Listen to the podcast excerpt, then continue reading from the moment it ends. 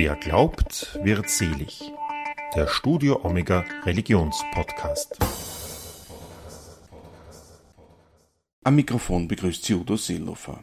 Heute dreht sich bei uns alles um das Thema Pilgern. Nicht erst seit der Jakobsweg vor einigen Jahren in Mode gekommen ist, machen sich die Menschen auf, um eine Pilgerreise zu unternehmen. Früher war das oft eine auferlegte Form der Buße oder man nutzte das Pilgern als Möglichkeit, um einen Ablass für begangene Sünden zu erbitten. Heute ist diese Reise oft eine Form der Selbstfindung für die Reisenden. Was genau ist die Faszination hinter dem Pilgern? Darüber haben wir uns mit Ines Schaberger und Wolfgang Machreich unterhalten. Für Machreich ist Pilgern Beten mit den Füßen, wie der Journalist und Autor im ersten Beitrag erklärt. Er ist seit rund 40 Jahren leidenschaftlicher Pilger. In dem Buch Pinzgauer Wallfahrt Heiligenblut, das er gemeinsam mit Günther Neumeier geschrieben hat, geht es um die Besonderheiten hinter dieser Wallfahrt. Auf 350 Seiten gehen sie ihren Ursprüngen auf den Grund. Im Gespräch mit mir verrät Machreich, was ihn am Pilgern fasziniert und spricht über die Menschen, die ihm unterwegs begegnen. Den Beitrag gestaltete Michaela Greil. Seine erste Tour war die Pinzgauer Wallfahrt nach Heiligenblut. Wolfgang Machreich war gerade mal zehn Jahre jung. Seit mindestens 475 Jahren gehen Menschen diese Route über den Großglockner. Ich kann mich erinnern, dass diese, diese Wallfahrertrupp damals, das waren da schon ein paar hundert Leute, dass man das so mitgezogen hat und dass der Tag wie im Flug vergangen ist. Und die Begeisterung hat sich eigentlich gehalten bis heute. Diese Begeisterung liegt für ihn darin, mit den Füßen beten zu können. Die Strecke gebe die Aufgabe vor. Nach einem bewältigten Abschnitt habe er das Gefühl, auch etwas für den Geist getan zu haben. Das sage ich aus dem Grund, weil ich mich sonst oft schwer tue, mit dem Mund und mit dem Geist zu beten. Und ich möchte aber gerne beten, weil ich mir denke, dass mir das, dass mir das weiterbringt. Und wie gesagt, mit den Füßen bete ich mich leichter. Mit den Füßen zu beten sei vergleichbar mit einer Zugfahrt. Nichts tun zu müssen und trotzdem das Gefühl zu haben, etwas erledigt zu haben. Beten ist ein, ist ein harter Job. Beten ist nicht so einfach. Also, beten ist sicher ist ein gefinkeltes Handwerk, besser gesagt sagt man dann Mundwerk oder Kopfwerk oder Geistwerk. Machreich bezeichnet sich beim Beten als Anfänger. Beim Gehen und Pilgern hingegen habe er sich in diesen gut 40 Jahren eine Expertise ergangen. Etwa 35 Mal ist er bereits über den Großglockner gegangen. Auch Santiago war eines seiner Ziele. Das war ein traumhaftes Erlebnis, weil damals da war die Strecke noch menschenleer und wir haben abends dann in den Dörfern uns durchgefragt, bis wir zum Bürgermeister gekommen sind, der uns dann den Schlüssel für die Herberge ausgehändigt hat. Ich bin auch einmal, das hat mich sehr beeindruckt, von Lourdes auf der französischen Seite über die Pyrenäen nach Loyola, der Geburtsstadt von Ignatius von Loyola, gebildet. Und das war eine Jugendwallfahrt damals organisiert von Jesuiten und das war da war ich eben so gut 20 Jahre alt und das hat mir echt den, den Sinn geweitet für, für die Größe und Schönheit der, von Europa und vor allem von, für die Größe und Schönheit der Europäerinnen und habe mich nicht mehr losgelassen. Das Pilgern gehört mittlerweile zu Wolfgang Machreichs Leben dazu. Jedes Jahr sucht er sich kürzere oder längere Etappen wie jene nach Mariazell. Das langsame Tempo gewährt tiefe Einblicke in die Umgebung. Auf diese Weise lernt er Land und Leute kennen. Doch es ist nicht alles Gold, was glänzt.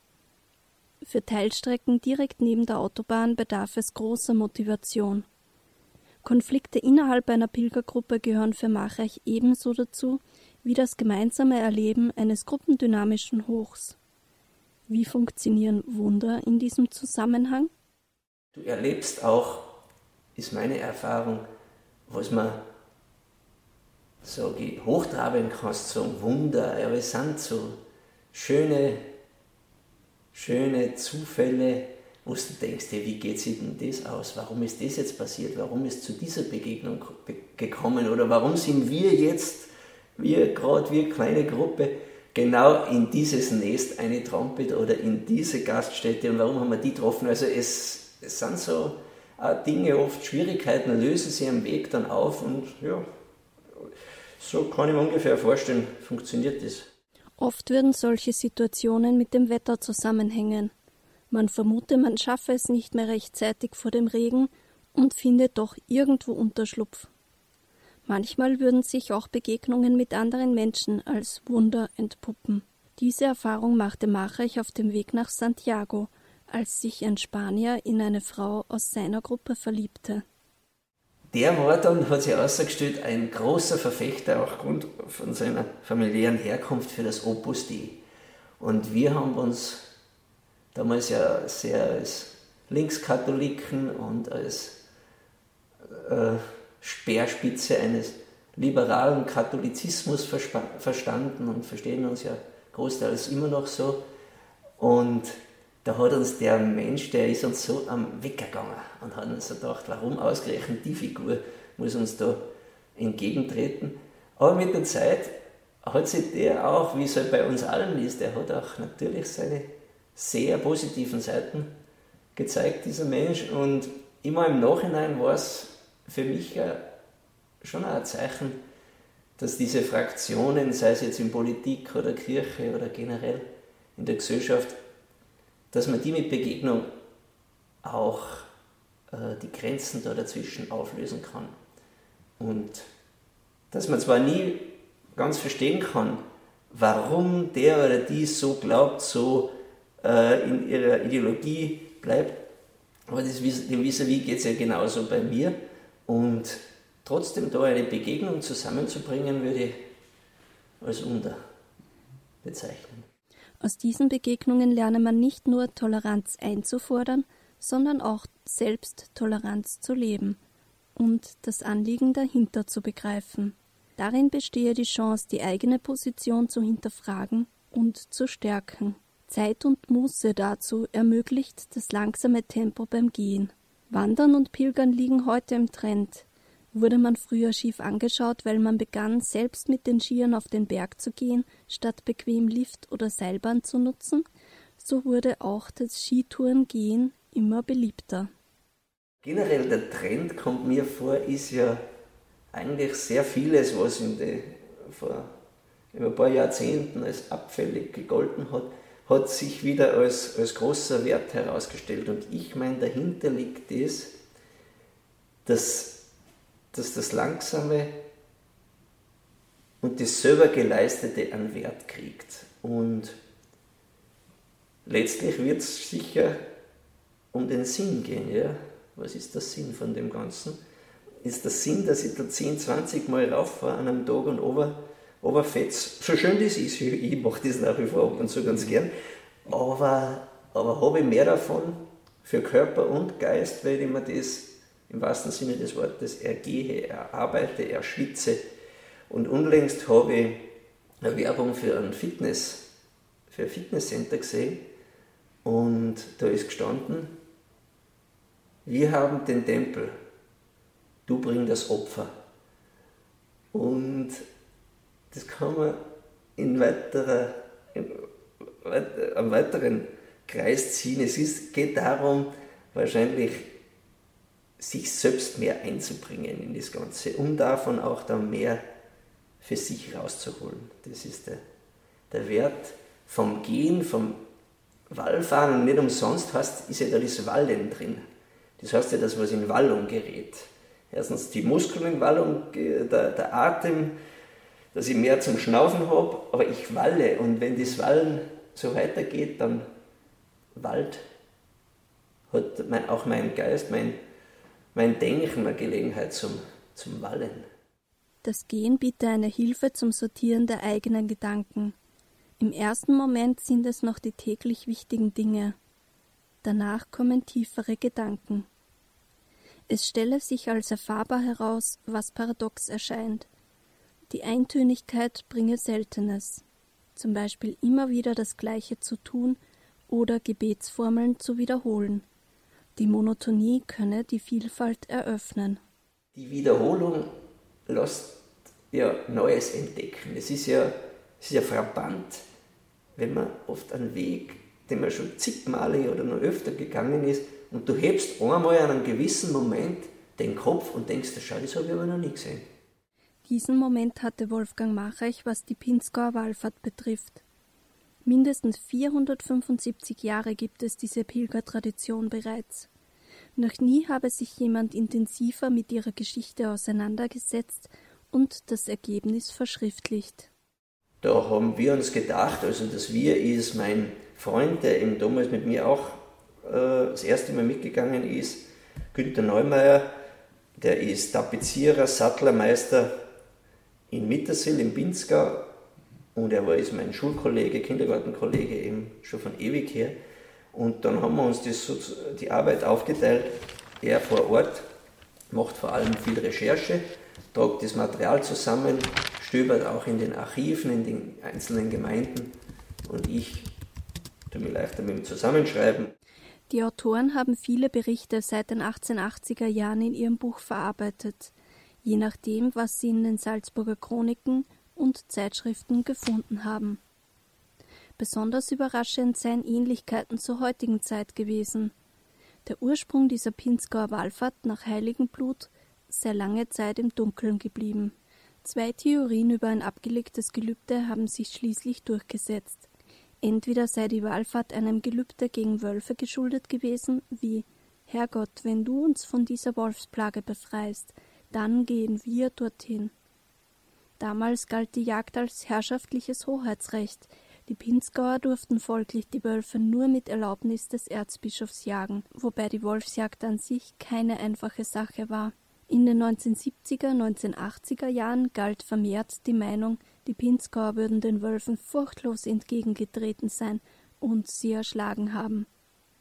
Das Pestgelübde in Bramberg im Oberpinzgau sei der Anlass für die Pilgerung interessanterweise, jetzt wie wir mit dem Buch begonnen haben, also vor zwei, drei Jahren, auf einmal da wendet sich wieder das Blatt. Und jetzt für Menschen in den Gebirgsgauen, in den Alpenregionen, ist heute wieder diese Furcht, dieses, äh, ja, teilweise die Panik vor den Wölfen, grassiert ja heute wieder und wird immer aktueller.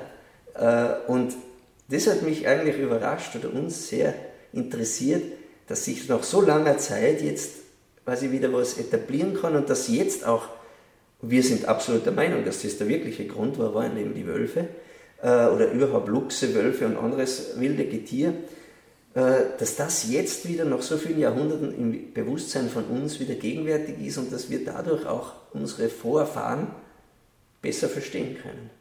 Dadurch werde es leichter, die Hilflosigkeit, die die Menschen vor Hunderten von Jahren gegenüber Wildtieren verspürt haben, zu verstehen. Hausnamen von Bauernhöfen wie Wolfsgrub weisen darauf hin. Es seien Urängste, die die Menschen heute bewegen.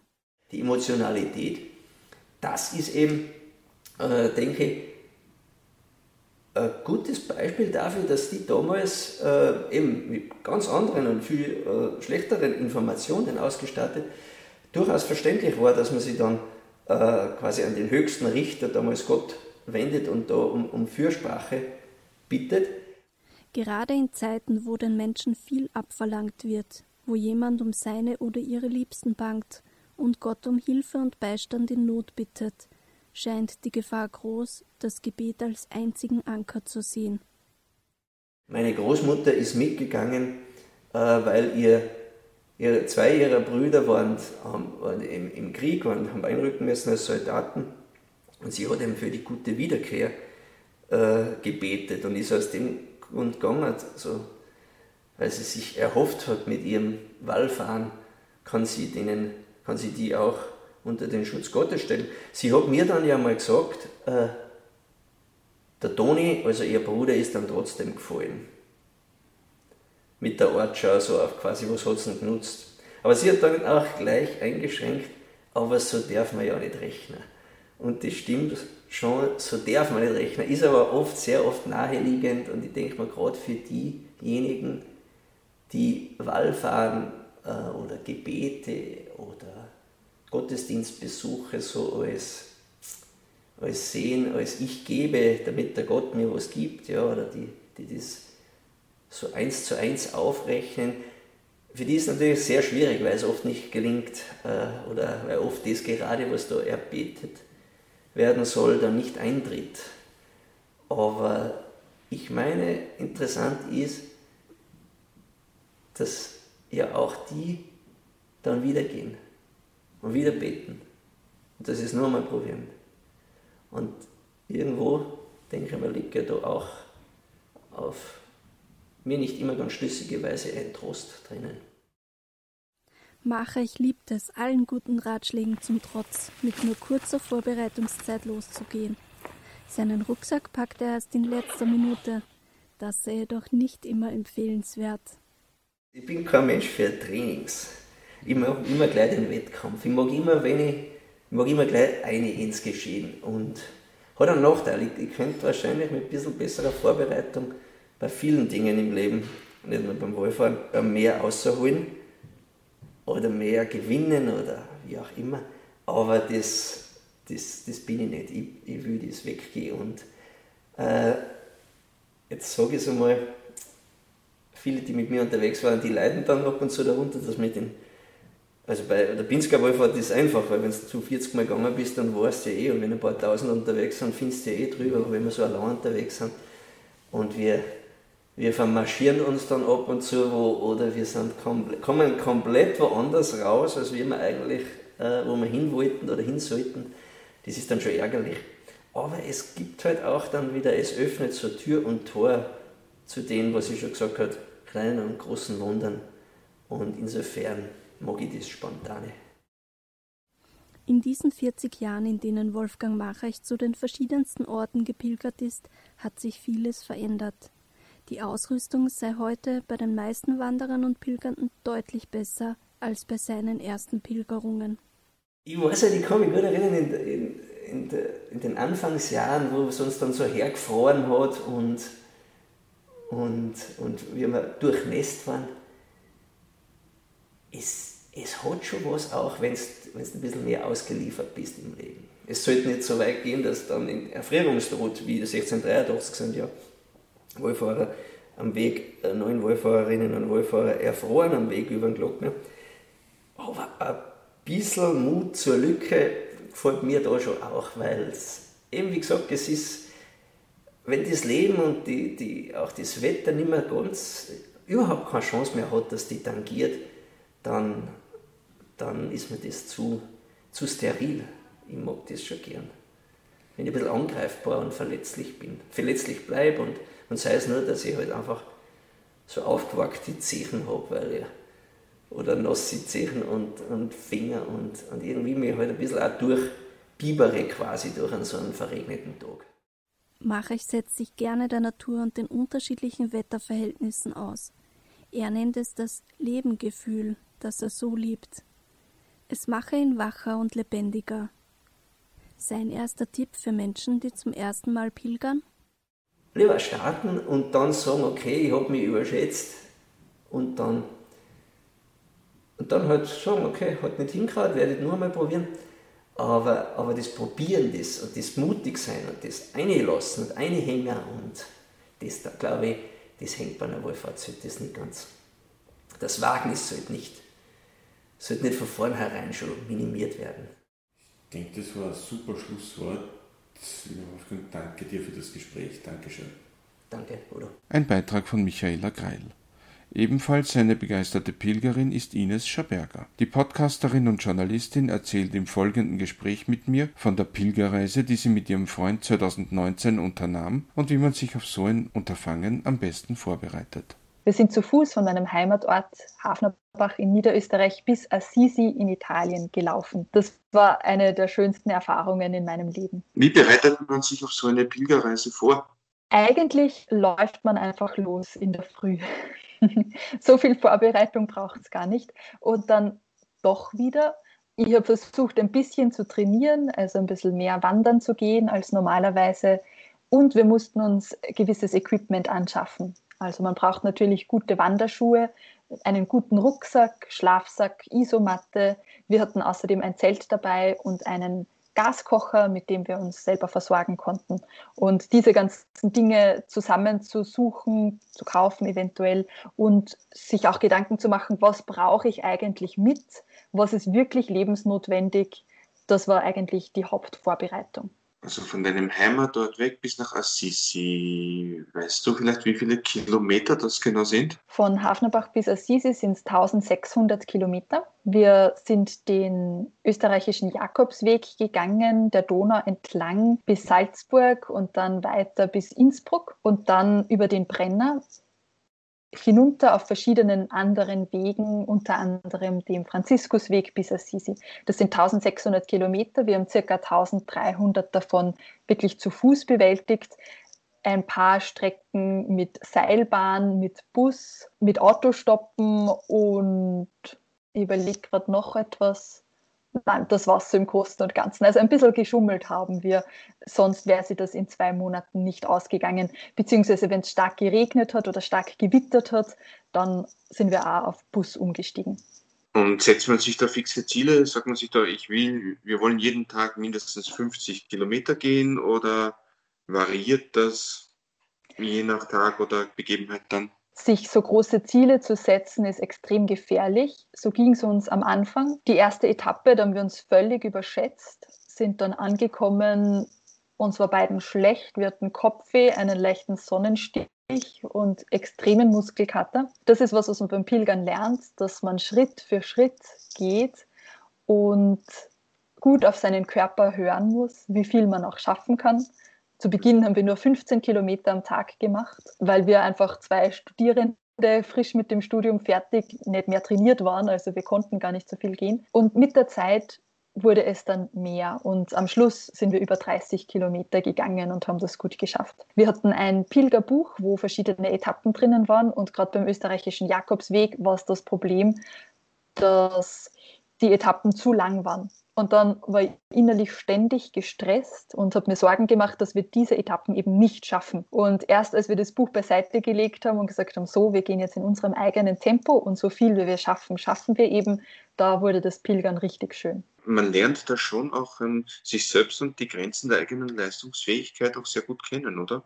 Ganz genau. Man lernt sich selbst besser kennen, erlebt sich selbst in Situationen, wie man sich noch nie erlebt hat. Wenn man zu zweit pilgern geht, so wie wir das gemacht haben, dann lernt man den anderen natürlich auch sehr gut kennen. Und das war eine der schönsten Erfahrungen, so zu merken, dass ich mich auf meinen Freund verlassen kann, egal was kommt. Ich glaube, er hat das mit mir ein bisschen schwieriger. Ich habe diese Angewohnheit, dass wenn ich nicht mehr kann, ich mich kurz einfach hinlege, egal wo wir sind. Und das hat ihn dann doch sehr überrascht, dass sie plötzlich neben der Straße lag für eine Minute oder so. Ich habe bemerkt, dass mein Rucksack von Tag zu Tag leichter wird. Zu Beginn habe ich das nicht gemerkt und, und dann plötzlich dachte ich, das ist ja komisch, dass dieser 11 Kilo Rucksack immer leichter wird, bis ich gemerkt habe, dass mein Freund jeden Tag ein bisschen mehr einpackt und er selber schwerer trägt. Also so eine Pilgerreise kann auch sehr dazu beitragen, dass man sich selbst und den anderen besser kennenlernt und schätzen lernt. Auf so einer Reise begegnet man ja auch sehr vielen Menschen. Welche Begegnungen mit anderen Personen sind dir denn da in Erinnerung geblieben?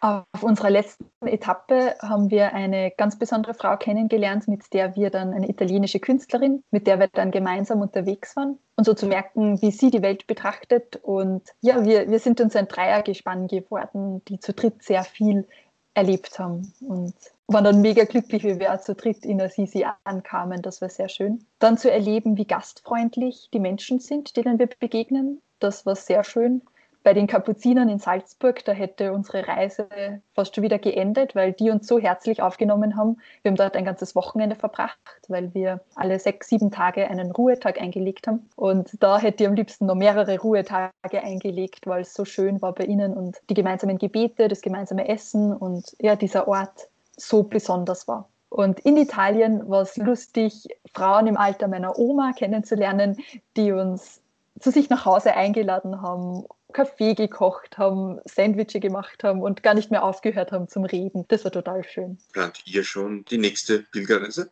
Aktuell planen wir keine weitere Pilgerreise, auch wegen der Situation rund um das Coronavirus. Also wir sind wahnsinnig dankbar, dass die letzte Pilgerreise möglich war. Ja, also so eine große Pilgerreise, wo man wirklich zwei Monate Zeit hat, wird es jetzt in nächster Zeit nicht geben, aber kleine Pilgerreisen hoffentlich schon immer wieder. Das Schöne ist ja beim Pilgern, man kann selber entscheiden, wie viele Tage, Wochen oder Monate man unterwegs sein möchte. Welche Tipps würdest du denn jemandem geben, der jetzt eine ähnliche Pilgerreise wie ihr machen möchte? Einfach machen. Es ist so eine schöne und so eine besondere Erfahrung wenn man so viel Zeit in der Natur verbringt, so viel Zeit einfach beim Gehen verbringt, wo man sich nicht Gedanken machen muss, äh, welche To-Dos habe ich noch, sondern wo man so zurückgeworfen ist auf das tägliche Überleben. So Essen kochen, schlafen, Schlafplatz finden, Zelt aufbauen, in der Früh wieder losgehen, Essen finden, kochen, weitergehen und so. Das entstresst und entschleunigt auch sehr. Ich würde raten, dass man sich wirklich von Social Media in der Zeit verabschiedet. Ich würde nicht raten, dass man sein Handy ganz weglässt. Man braucht es doch irgendwie, um mal wen anzurufen oder so oder als Taschenlampe. Aber ich habe in der Zeit kein Insta gehabt, kein Facebook, habe WhatsApp deinstalliert, die E-Mails deinstalliert. Und das ist schon eine besondere Erfahrung zu merken, wie lange man ohne das ganze Zeug auskommt und wie innerlich frei es einen eigentlich macht. Das ist, denke ich, ein super Schlusswort. Liebe Ines, vielen lieben Dank für das Gespräch. Gerne. Das war Wer glaubt wird selig für heute. Wenn Ihnen diese Folge gefallen hat, erzählen Sie doch Ihren Freunden und Verwandten von uns. Weitere Episoden unseres Podcasts können Sie unter www.studio-omega.at entdecken. Dort können Sie auch unseren neuen Newsletter abonnieren, der Sie monatlich über die neuesten Folgen informiert. Auf Wiederhören und bis zum nächsten Mal, sagt Udo Seelofer.